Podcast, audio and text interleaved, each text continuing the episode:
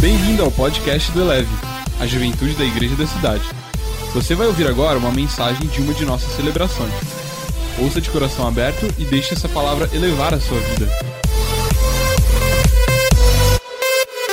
Eu queria falar com você sobre um tema, mais uma vez. Fala comigo, mais uma vez. Tem coisa que é tão bom que a gente quer que repita mais uma vez e outra vez, como diz aquela música, né? Mas eu estava lendo Gênesis é, um dia desses e eu estava lendo Gênesis, é, ali a história de Jacó. E aí eu quero começar lendo esse texto com você. Já, Gênesis 35, 1. Se você está com a sua Bíblia, ou. Não sei se tem alguém. Tem alguém que traz Bíblia aqui para eu levar, gente? Tem? Ah, ah, que bonitinho. Quem está com a Bíblia? Levanta aí. Levanta a Bíblia aí. Ó, oh, ah, parabéns. É, mas você tem no seu celular também. Então, se quiser abrir, deixa lá que eu vou ficar bem em cima desse texto, tá? Gênesis 35. E aí a gente lê assim: Deus disse a Jacó: suba para Betel e se estabeleça lá. E faça um altar ao Deus que lhe apareceu quando você fugia do seu irmão Isaú. Jacó, vai lá para Betel com a sua família. E lá, mais para frente, a gente lê: nesse lugar, Jacó construiu um altar e lhe deu um nome, um nome chamado Betel. É o Betel, porque ali Deus havia se revelado a ele quando fugia do seu irmão. É engraçado porque Jacó foi para Betel, ele teve encontro com Deus, ele deu um nome muito criativo para aquele lugar, Betel. Né? Eu fui para a colina, Deus me encontrou ali e aí eu dei um nome, né? O nome é colina, né? Foi isso que Jacó fez. Ele deu o mesmo nome para o mesmo lugar duas vezes. E eu fiquei pensando sobre isso. Porque às vezes é, não sei, não sei se você já passou por uma sensação que Deus te leva a viver coisas, a ouvir coisas, a passar por situações mais de uma vez. Os meus filhos, especialmente quando eles eram um pouquinho menores, eles gostavam de ouvir, tipo assim, uma história. Eles ouviam dois meses seguidos a mesma história. E tinha época que era o Davi, tinha época que era o bom samaritano. Aí a gente ia tentando incrementar a história. Eu lembro que tinha o bom, o bom, samar, o bom samaritano, tinha o bom corintiano e o bom São Paulino, o bom palmeirense. A gente ia tentando imitar, porque era durante três meses as mesmas histórias. E é por isso que eu sei todas as falas do filme Monstros S.A. de cor porque eu assisti esse filme umas 45 vezes, né? Mike Wazowski, né? Eu sei todas as cenas de cor, de tanto que eu assisti esse filme com o Levi. Mas o processo de aprendizado, eu estava vendo sobre isso, é muito comum as crianças terem, é, é, elas gostam de terem previsibilidade no que elas veem, no que elas ouvem, porque isso, a repetição, é importante para elas, é importante para o aprendizado, é importante para aquilo que vai sedimentando. Eu acho que às vezes a gente deve ser meio criança espiritual, não sei, mas Deus ele tem que falar algumas coisas mais de uma vez para gente. Uma vez e outra vez. E isso é muito bom. É claro que às vezes a gente passa por coisas mais de uma vez, porque a gente está cometendo o mesmo erro. Não é? A gente está cometendo o mesmo tipo de erro. Ai, eu terminei aquele namoro horrível. Pela terceira vez, eu não sei o que acontece com os homens. Talvez o problema não seja os homens. Talvez seja o problema do homem que você está escolhendo, né?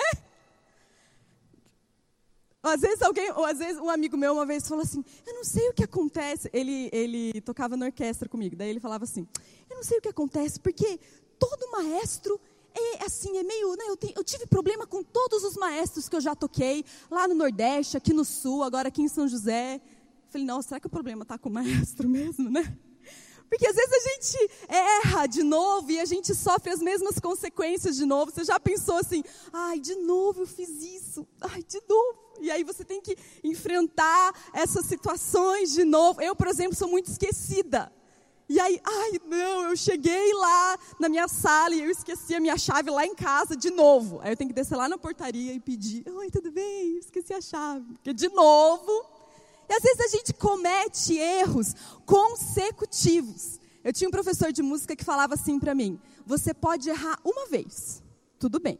Se você errar a segunda vez, aí já é a sua falta de inteligência. É, assim, eu acho que os músicos, estou queimando os músicos hoje, né? Um pouco. Mas ele era desse jeito. Você pode errar uma vez. Se errar a segunda vez, a mesma coisa que você errou, é porque você não está prestando atenção, porque você quis errar. né? Então, às vezes, é verdade, você precisa cometer alguns erros novos, não é?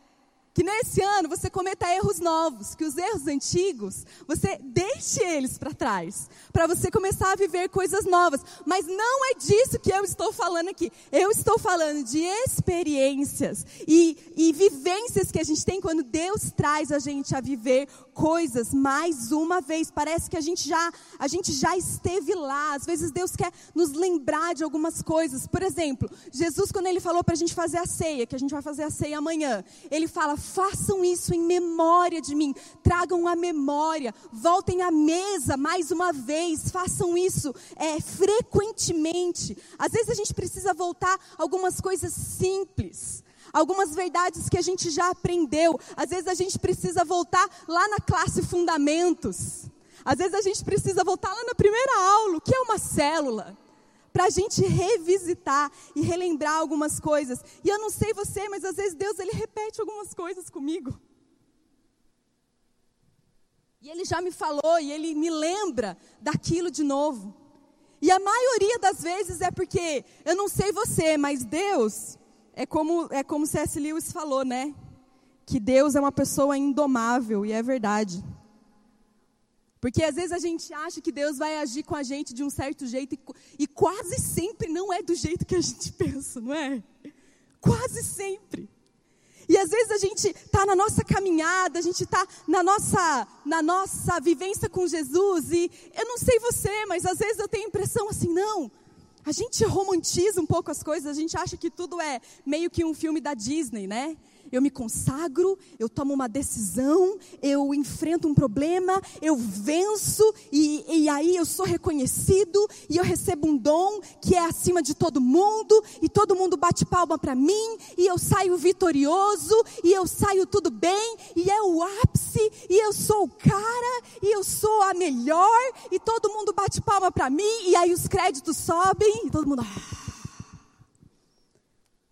E eu acho que Deus tem a obrigação de fazer o roteiro que Ele queria para mim. Só que muitas vezes não é assim. E muitas vezes os problemas que eu estou lidando não se resolvem em duas horas, como aconteceria num filme. Já reparou que em filme as, as, as questões se resolvem em três dias? As pessoas não param para comer, para ir no banheiro, né? Tudo se resolve em três horas. E às vezes acho que a nossa vida é assim. Ela tem que se resolver e tem, né? E, e, é muito engraçado porque isso aconteceu na vida de Jacó. Deus ele não trabalha como a gente, como a gente espera. E aí eu vejo que às vezes eu estou vivendo algumas coisas e eu estou achando que alguma coisa vai acontecer, a minha expectativa é frustrada e Deus me lembra mais uma vez de algo. E isso aconteceu com Jacó. E é engraçado porque Jacó, que foi um dos patriarcas de Israel, que é a história que está em Gênesis 35, ele foi levado a um lugar mesmo, a um lugar físico mesmo ali ao norte de Israel. Ele viveu ali uma experiência com Deus. Se passaram muitos anos e ele voltou para aquele lugar e ele teve uma segunda experiência com Deus. A primeira vez que Jacó esteve em Betel, ele era um jovem, ele não tinha nada, nada. A Bíblia fala que ele não tinha nenhum travesseiro. Por quê? Porque ele saiu fugido de casa, porque o seu irmão mais velho, Isaú, disse que queria matá-lo e iria matá-lo. Então ele pega suas coisas, a mãe dele ajuda ele. Ele tinha enganado o irmão, ele tinha enganado o pai. O nome dele significava enganador. Ele foge. E aí no meio da noite ele tem que parar para dormir em algum lugar. E esse lugar é ali ao norte de Israel. Oh Deus. É ali ao norte de Israel. E a Bíblia fala que ele fica cansado. Então ele pega uma pedra e ele usa um travesseiro como pedra. E ele tem uma visão nesse lugar, onde ele vê uma escada da terra para o céu, anjos que subiam e descendo. Lembra daquela música? Anjos, né? Vem daí dessa passagem. Ele via, Jacó teve essa visão. E aí Deus fala com ele e ele acorda daquele sonho e ele diz, daquela visão, e ele diz: Aqui é a casa de Deus e eu vou chamar esse lugar de Betel. Está lá em Gênesis 28, 28, 18, 19. Betel que significa luz. Aí essa é a primeira temporada.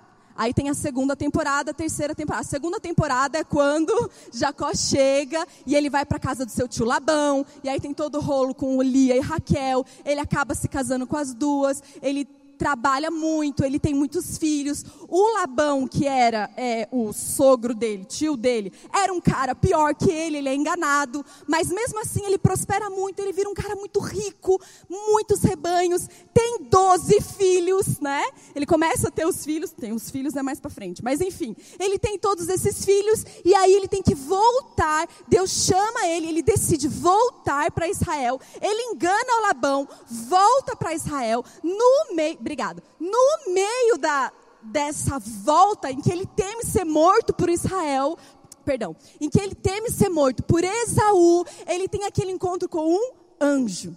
E aí, no meio do deserto, o anjo luta com ele e o anjo fala: O seu nome não é mais Jacó, o seu nome é Israel. Então ele ganha um outro nome. Ele acha que Isaú ia matar ele, mas Deus estava tanto com Jacó que quando ele encontra Isaú, aquele irmão que queria assassinar ele, ele simplesmente abraça Jacó e eles se reconciliam. E aí parece que deu tudo certo na vida de Jacó.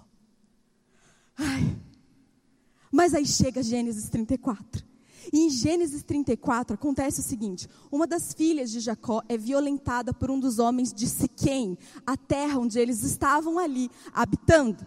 Por vingança, dois dos seus filhos então enganam, assim como seu pai fez, eles carregam aquela herança espiritual, eles enganam os homens de Siquém, e o fim da história é que eles matam todo mundo, eles roubam todo mundo, e Jacó fica morrendo de medo, e ele fala para os filhos dele: Por que vocês fizeram isso? Já estava tudo conversado, eu já tinha ajustado toda a situação. E agora todos esses homens, que são muito mais fortes que nós, vão nos atacar e nós vamos morrer.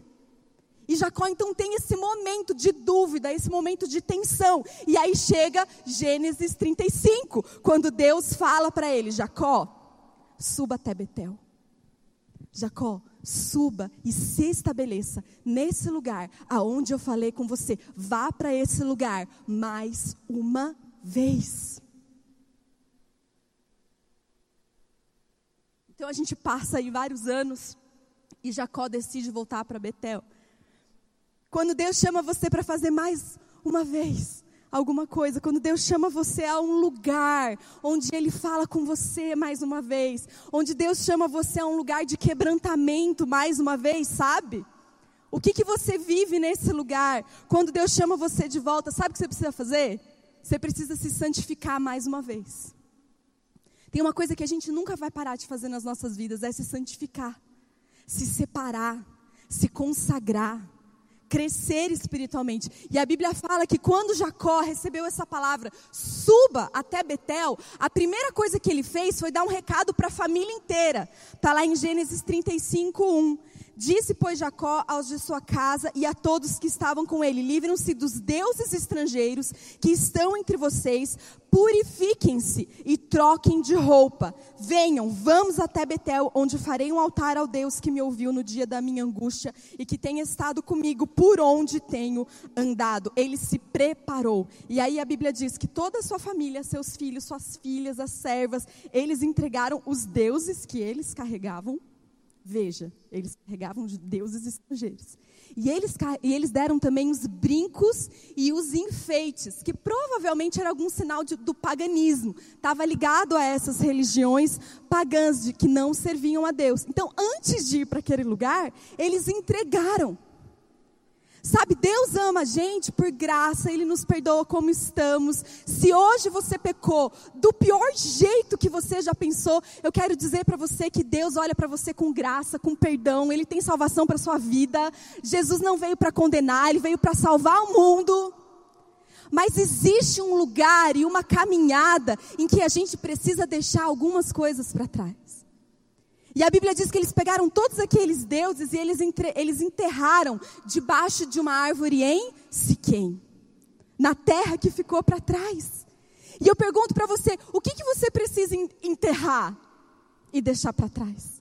O que, que você tem carregando ainda na sua vida cristã? Talvez de alguns tempos já. Você já teve experiências com Deus, você já teve vitórias com Deus, você já é alguém maduro na fé, mas na sua casa, no seu meio, na sua vida ainda tem alguns deuses que você guarda no bolso. Alguns subterfúgios, algumas saídas, né? Alguns hábitos emocionais. que você precisa deixar para trás para viver mais uma vez o, o novo com Deus? A Bíblia fala também que eles deixaram enfeites. Sabe por quê? Porque o, o, o, lugar de santificação, ele é um lugar de quebrantamento. Um dos símbolos de quebrantamento da Bíblia é usar pano de saco. E às vezes a gente carrega algumas coisas que o mundo fala que é lindo, que enfeita você, que adorna você, que faz todo mundo admirar você, mas deixa eu te falar, não combina em Betel. Tem coisa que não combina mais com você, entende? Eu não sei se é um hábito, eu não sei se é uma palavra que você fala, eu não sei se é algo que você assiste, eu não sei se é um tipo de conversa que você tem ou uma amizade, mas eu quero perguntar para você: tem algum enfeite que você precisa deixar para trás? Que você acha super bonito, mas que não combina em Betel? E eu quero convidar você, vamos se santificar mais uma vez. Vamos se consagrar mais uma vez. Vamos fazer jejum mais uma vez. Vamos se entregar mais uma vez, e é uma coisa linda, a Bíblia fala algo muito legal. Quando, depois que isso aconteceu, lá no verso 4 fala assim: quando eles partiram, ou seja, quando Jacó e a sua família deixaram as coisas para trás e partiram para Betel, o terror de Deus caiu de tal maneira sobre as cidades ao redor que ninguém ousou perseguir os filhos de Jacó. Jacó e todos os que com ele estavam chegaram à luz, que é Betel, na terra de Canaã. Sabe o que isso me diz? Que santidade é a sua maior arma. Que a santidade te protege que na verdade, quando você se consagra, quando você decide viver uma vida santa, quando você decide falar conforme o coração de Deus, pensar conforme o coração de Deus, tem batalhas que você nem vê, que você nem sabia que iriam acontecer, porque o terror de Deus cai ao seu redor e você nem sabe. Então, sabe, quem sabe a gente não está lutando algumas batalhas demais, porque a gente não se santificou antes, entende? E amém, Deus pode ajudar você, Deus pode intervir, mas eu quero te dizer, vamos viver em santidade. E a Bíblia diz que o terror caiu ao redor e eles conseguiram caminhar. Então a santidade faz você vitorioso em batalhas que você nem mesmo sabe que estão existindo, que estão acontecendo. Então vamos nos santificar mais uma vez. Outra coisa que eu vejo é que mais uma vez, outra e outra vez, a gente pode chorar e ser consolado. A Bíblia faz um parênteses. Eles tinham feito tudo aquilo, eles estavam caminhando. Eles ainda estavam com medo que o povo de Siquém ia atacá-los. Eles não sabiam que o terror de Deus caiu em volta. Mas aí a Bíblia diz que uma mulher chamada Débora, ama de Rebeca, que era a mãe de Jacó, morreu. Débora, ama de Rebeca, morreu e foi sepultada perto de Betel, ao pé do carvalho, e por isso foi chamado de Alon Bacute, que significa carvalho de pranto. Depois que Jacó retornou de Padarã, Deus lhe apareceu de novo e o abençoou. Sabe, Jacó ele estava numa caminhada até Betel, uma caminhada do novo de Deus, ele estava perseguindo a vontade de Deus e aí alguém morreu.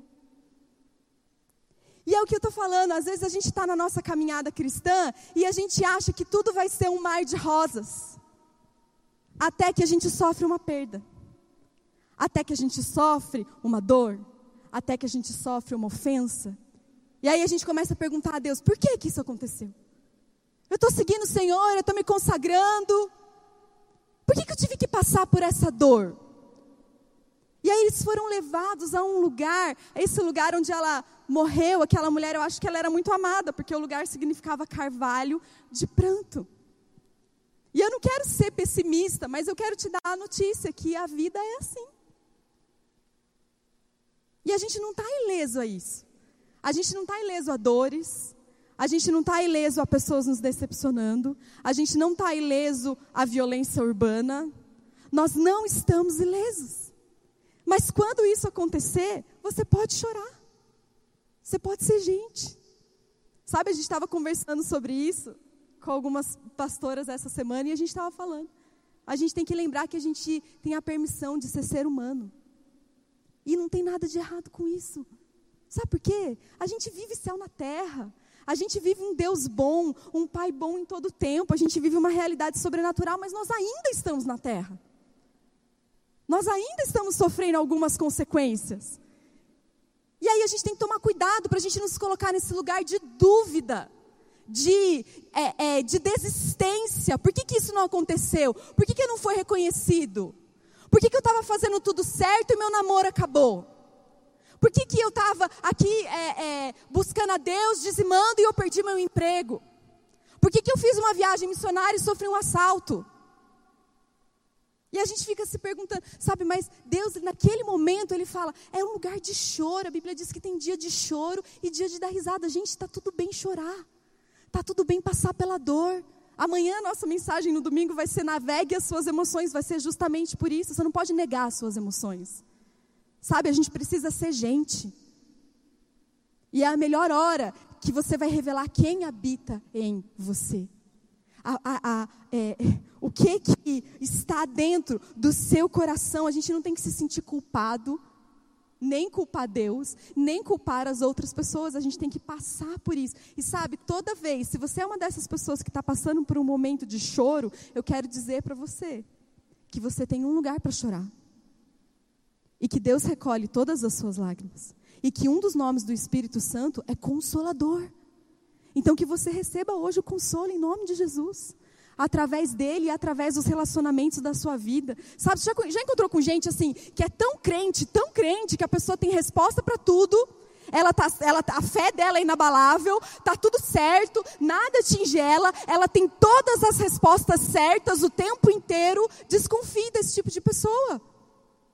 Porque todos nós somos imperfeitos. E às vezes a gente precisa ter alguém para falar, posso ir chorar no seu ouvido, né? Sabe? Sabe, teve um dia aqui na conferência leve que eu estava assim. Sabe?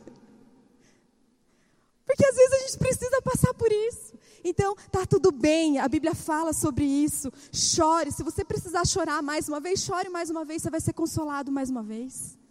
Você vai crescer mais uma vez, você vai amadurecer mais uma vez, você vai virar uma pessoa mais com mais empatia, com mais compaixão. Vamos ser gente. Sabe? Vamos ser honestos sobre a gente mesmo. E não quer dizer que tem nada de errado. A gente ainda continua indo para Betel. A gente ainda continua buscando o sobrenatural. A gente ainda continua esperando melhor sobre as nossas vidas. A gente precisa saber estar num lugar de vulnerabilidade. Você não precisa ter todas as respostas. Você só precisa ter fé no lugar certo e receber o consolo no lugar certo. Terceiro, mais uma vez, você precisa entender quem você é. Jacó enterrou aquela pessoa que a família dele amava. E eles continuaram, e eles chegaram até Betel. E ali a Bíblia fala que Deus apareceu de novo a ele e o abençoou e disse: Seu nome é Jacó, mas você não vai mais ser chamado de Jacó. Seu nome será Israel. E assim Deus lhe deu o nome de Israel. E aqui nós vemos um caso em que Deus teve amnésia, né? Porque lá em Gênesis 32, Jacó encontrou com um anjo, e o anjo disse: Seu nome é Israel. Mas aqui de novo, Deus encontra com Jacó e fala: Ei, seu nome não é mais Jacó, seu nome é Israel. E deixa eu falar para você, se você precisar ouvir mais uma vez quem você é em Jesus, ele vai falar para você. Ele vai relembrar você. Ele não vai deixar você esquecer de quem você é verdadeiramente. Às vezes a gente passa por batalhas intensas, por situações que a gente nunca pensou. A gente passa por uma situação que a gente tem que esperar, por exemplo. Ou uma situação em que você sofre uma injustiça, vamos supor. E a gente começa a se questionar: será que eu tenho um chamado? Será que é isso mesmo que Deus falou? Será que eu, tenho, eu posso confiar no que a Bíblia está falando mesmo de verdade? E você pode ser a pessoa mais madura na fé, você pode ser a pessoa que mais sabe sobre a Bíblia, eu não sei. Em algum momento da sua vida, Deus vai te levar para um lugar mais uma vez e Ele vai falar quem você é. E talvez seja hoje em que Deus traz você de volta, ele começa a relembrar o seu verdadeiro nome, a sua verdadeira identidade. Ele começa a lembrar que você é filho. Ele começa a lembrar que você depende dele. Sabe? Antes de ser mãe, antes de ser pastora, antes de ser editora, antes de qualquer coisa que eu acho que eu tenho que ser, eu tenho que lembrar que eu sou perdoada. Eu tenho que lembrar que eu sou filha. Eu tenho que lembrar que Deus me ama. E é tão lindo porque Deus faz isso comigo uma vez e mais uma vez, e talvez noite. Te lembrar mais uma vez sobre quem você é. Não é muito legal que a gente lê a história de Abraão e Deus fala para ele: Abraão, eu vou abençoar você. Aí você lê mais um pouquinho: Abraão, eu vou abençoar você. Aí você anda mais um pouquinho e fala: Abraão, eu vou abençoar você. E Deus repete as suas promessas.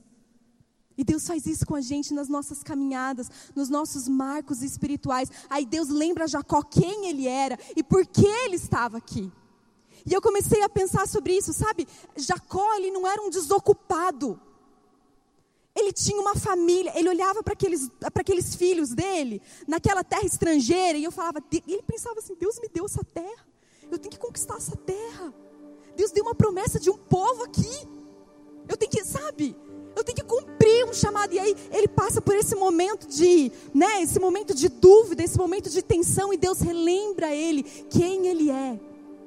E sabe, às vezes Deus ele tem que lembrar a gente de quem ele é e o chamado que ele deu pra gente, sabe, enquanto a gente, enquanto a gente serve, enquanto a gente trabalha. Que às vezes também a gente se coloca numa posição assim, ai, a minha identidade, a minha identidade, a minha. Aí você está aí há dois anos só falando da sua identidade, entende? Mas Deus não te deu só uma identidade, Ele te deu um chamado. Ele te deu uma missão. E a sua identidade vai ser desvendada enquanto você caminha, enquanto você lidera, enquanto você vive. Isso no meio dessa caminhada, quando você batalha, e você enfrenta, e você cresce, e você ouve o não das pessoas, e você avança mesmo assim. Se uma hora você precisar se lembrar de quem você é, Deus vai te trazer de volta e mais uma vez Ele vai lembrar. Esses dias a gente estava conversando com meu filho, e aí não sei por que surgiu o negócio dos cinco dons.